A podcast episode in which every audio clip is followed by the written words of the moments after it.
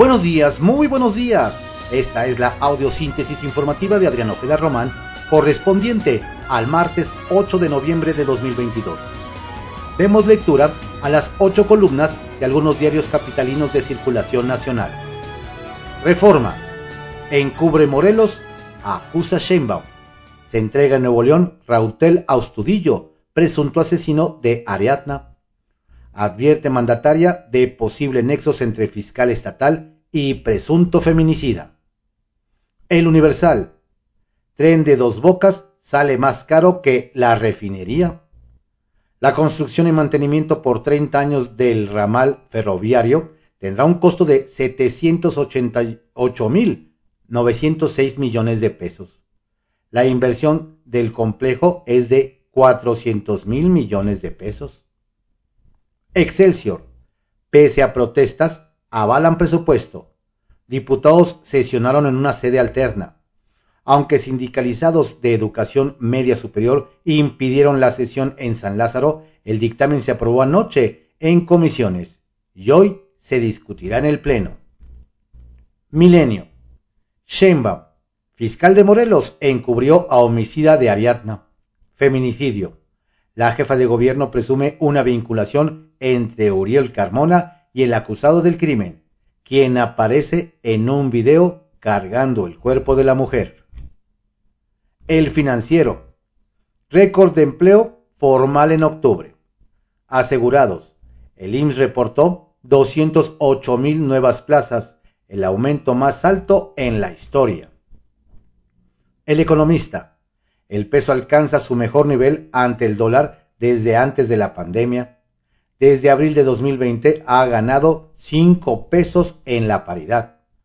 Cuentas externas sanas. Alto diferencial de tasas entre Banjico y FED y baja participación foránea en mercados de bonos, los factores.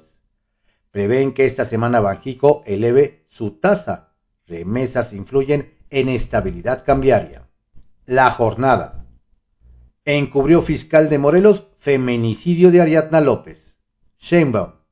Tiene nexos con Rautel, el presunto homicida. La gobernante pide a la Fiscalía General de Justicia de la capital dar vista del caso a la Fiscalía General de la República. Mostró la nueva necropsia que la joven murió por traumatismos. El acusado se entrega en Nuevo León. Prisión preventiva a su cómplice. En la gestión de Carmona, infinidad de crímenes siguen impunes. Contraportada de la jornada. Preparan encuentro internacional de la ultraderecha en Ciudad de México. Personajes conservadores de América, Europa y Asia en la lista. El principal promotor en el país del cónclave es Eduardo Verástegui. Un invitado es Bannon, estratega de Trump y promotor del asalto al Capitolio. También está hijo de Bolsonaro y el expresidente polaco Lech Walesa. La razón. Claudia Sheinbaum confronta a fiscal de Morelos por tratar de tapar feminicidio.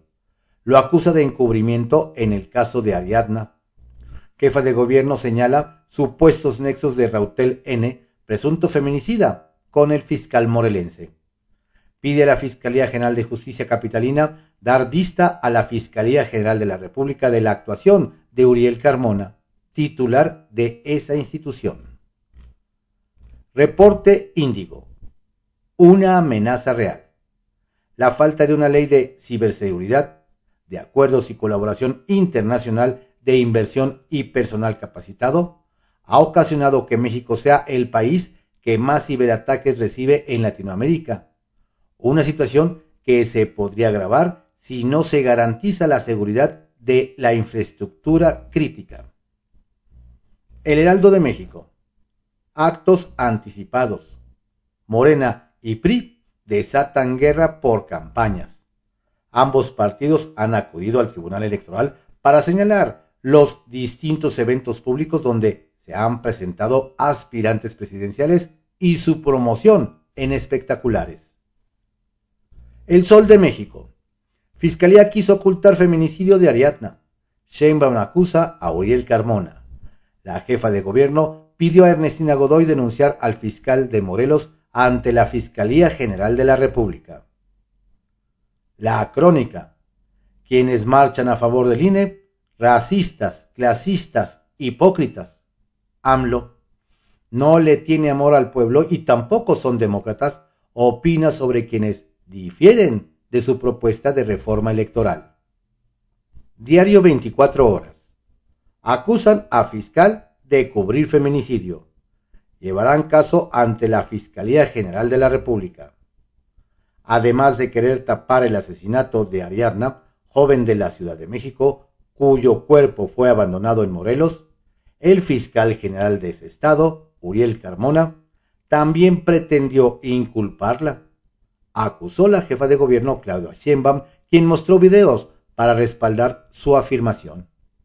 En Morelos, la Fiscalía Anticorrupción inició una indagatoria por el caso. Un grupo de mujeres se manifestaron en, en, el Monumento a la Revolución para exigir justicia. Hay bastantes pruebas de que fue un feminicidio, afirmó el presidente. Diario contra réplica. Sheinbaum, fiscal de Morelos, encubre feminicidio. La prensa. Indignación. Fiscalía de Morelos trató de encubrir feminicidio. Sheinbaum. Marchan familiares y amigos de Ariadna para exigir justicia. Se entregó Rautel N., presunto asesino. Soy inocente, dice. Diario de México. Dan chance a Lozoya para acuerdo por Odebrecht. La juez federal Verónica Gutiérrez aplazó la audiencia intermedia del exdirector de Pemex en el sexenio anterior que estaba programada en la sala del Centro de Justicia Penal Federal del Reclusorio Norte.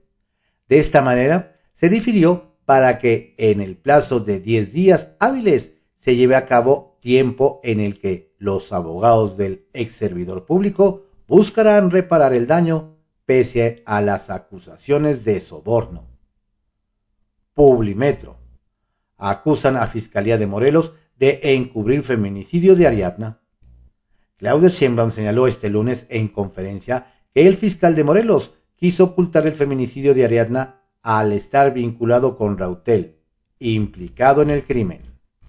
Periódico El Día. Peña Nieto y Ricardo Anaya al banquillo de los acusados por caso Odebrecht.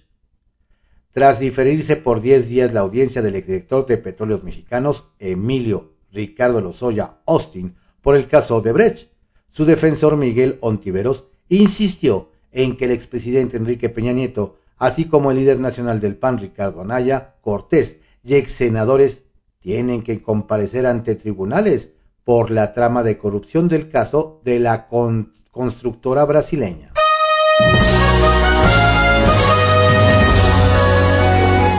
Fueron las ocho columnas de algunos diarios capitalinos de circulación nacional en la audiosíntesis informativa de Adrián Ojeda Román, correspondiente al martes 8 de noviembre de 2022. Tenga usted un excelente día. Saludos cordiales de su servidor Adrián Ojeda Castilla.